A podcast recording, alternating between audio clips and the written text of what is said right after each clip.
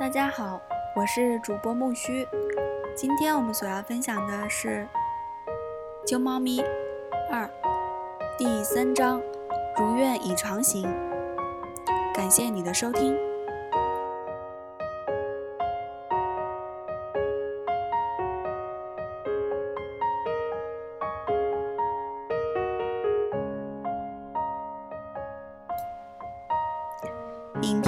片《肥佬教授》中的教授意识到他的饮食过量，他瘦身的梦想即将实现。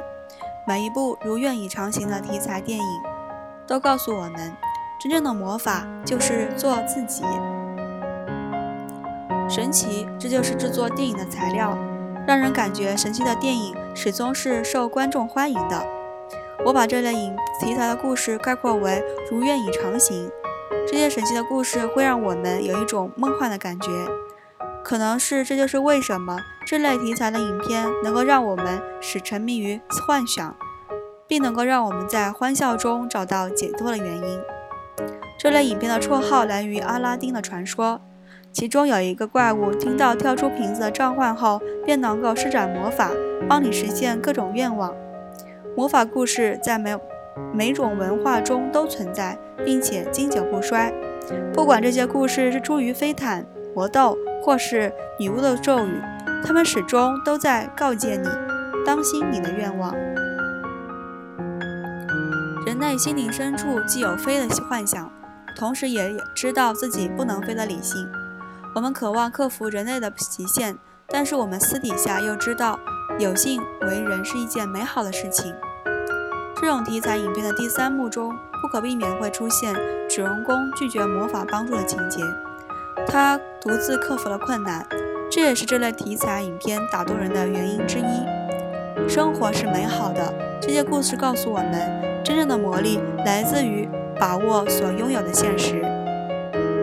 这类题材的故事又有不同类型，因此许多不同的魔法，这真是太棒了。首先，我们来看看变形魔法。这类故事中，性别、年龄和种族能被交换。影片中变身人物学会感恩。这类影片有《飞进未来》《女孩梦三十》《长毛狗》。第二类是物件魔法，其中仙丹妙料、秘方或是图腾能够按照意愿改变一个人的生活，比如能够帮你变成异性眼中的万人迷，例如影片《第九号爱情香水》。能帮你变得苗条和性感，肥佬教授，还有一种神奇的遥控器，能加速你的生命进程，人生遥控器等等。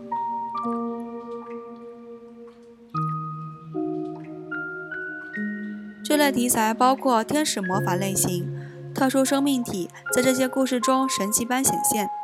该类影片有《哦，上帝》和他的孪生兄弟冒牌天神、魔剪、爱宠系列。我和我的合作伙伴，嗯，Kobe Carl 合作写了其中最新的《金龟车》的剧本。另外一部类型是诅咒魔法类，此类的电影有着《男人百分百》《大话王》这类影片的主人公发现魔法不请自来，不过他很快就从中得到了应有的教训。最后一种类型是超现实魔法。这类影片中通常会出现能够改变世界时间隧道，或是一种超科学。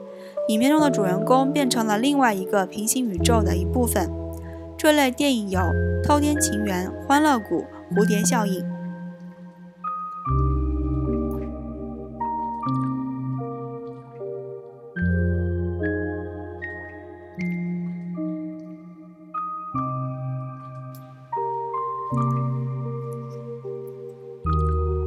在所有这类题材的影片中，魔法自然而然，瞬间即去。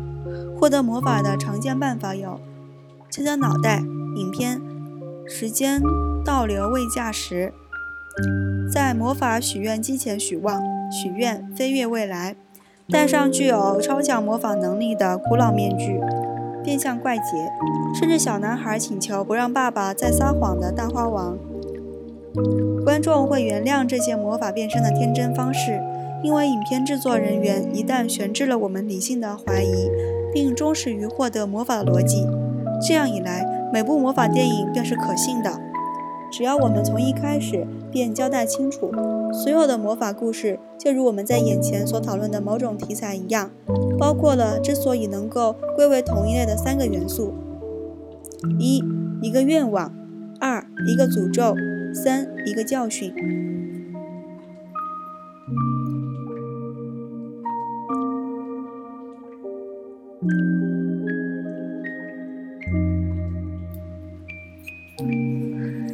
一起来看看这三个元素吗？你的愿望就是对我的命令。影片中的主人公获得了魔法，他能实现自己的愿望。有一种观点认为，故事可以分为两种：一种是获得能力的故事，其中有一个失败者需要帮助；另外一种是因果报应的故事，其中一个大人物受到教训。这类分类方法并没有指出问题的关键所在。无论主人公是一位为自己许愿的灰姑娘，如电影《女孩梦三十》飞行未来的主人公，或者是因果报应故事中的一个顽固不化、自作聪明、自讨没趣、被愿望所逼迫的家伙——大话王。情人眼里出西施，男人百分百。这些故事的迷人之处都是一样的。主人公急需成为魔法能力的传人。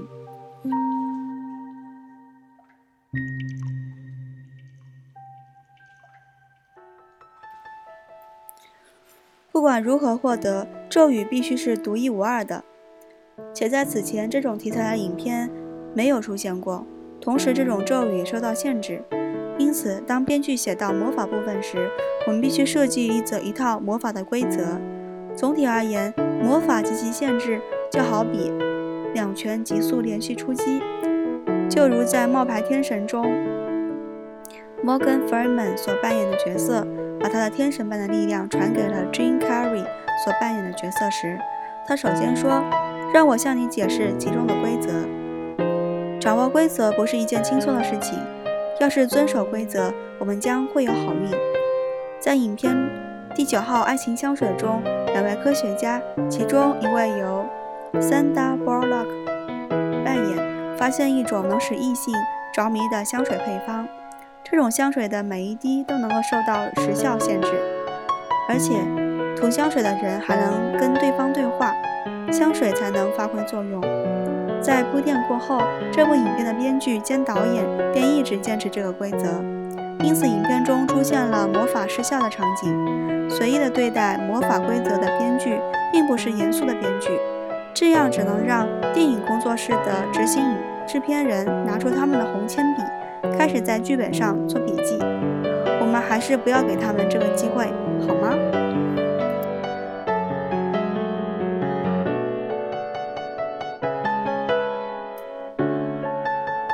要确信我们的观众会相信魔法，这很关键。我们的故事让他们相信咒语是有可能实现的。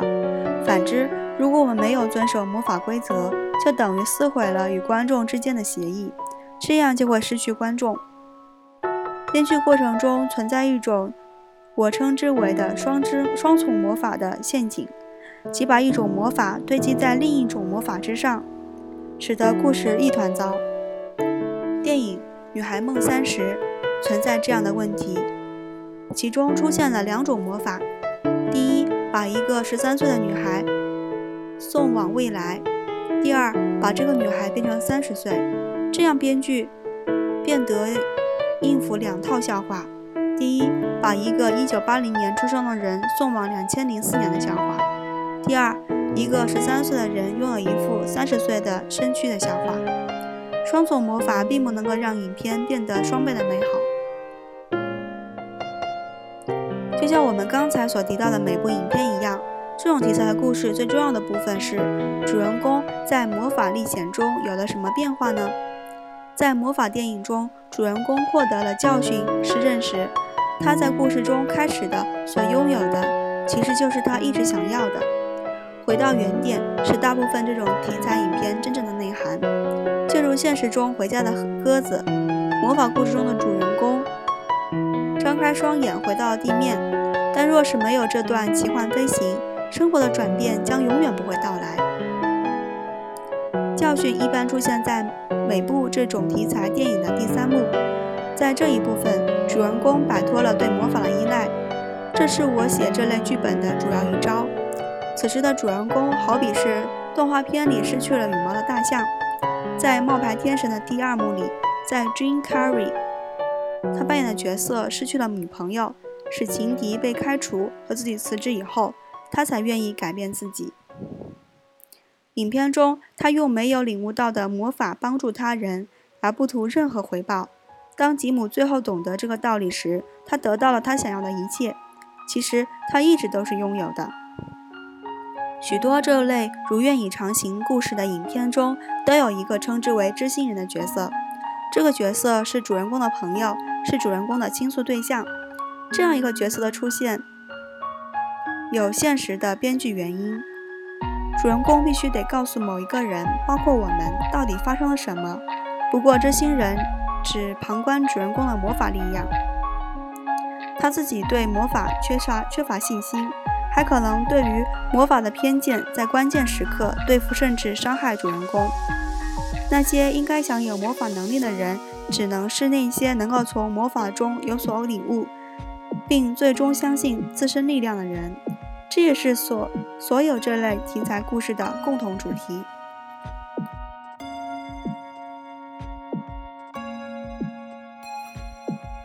你的故事是否属于如愿以偿型的故事？无论你的主人公是一个因果报应的报应型的人物，还是一个需要魔法的孤灰姑娘，这类题材的电影必须包含以下元素：第一，一个愿望。这个愿望是主人公自身或是别人对他的愿望，显然这个愿望要和普通的愿望不同。第二，一个咒语，魔法本身不符合逻辑，我们必须坚持魔法的原则，使之变得有逻辑，不要受到双重魔法的诱惑。三，一个教训，当心你的愿望，这是所所有的这类题材影片的主题。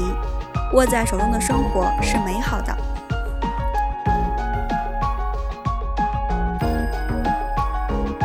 救猫咪第三章，如愿以偿型，今天就分享到这儿啦。我是主播木须，欢迎你订阅我的微信公众号木须会，让我们期待下期更新吧，拜拜。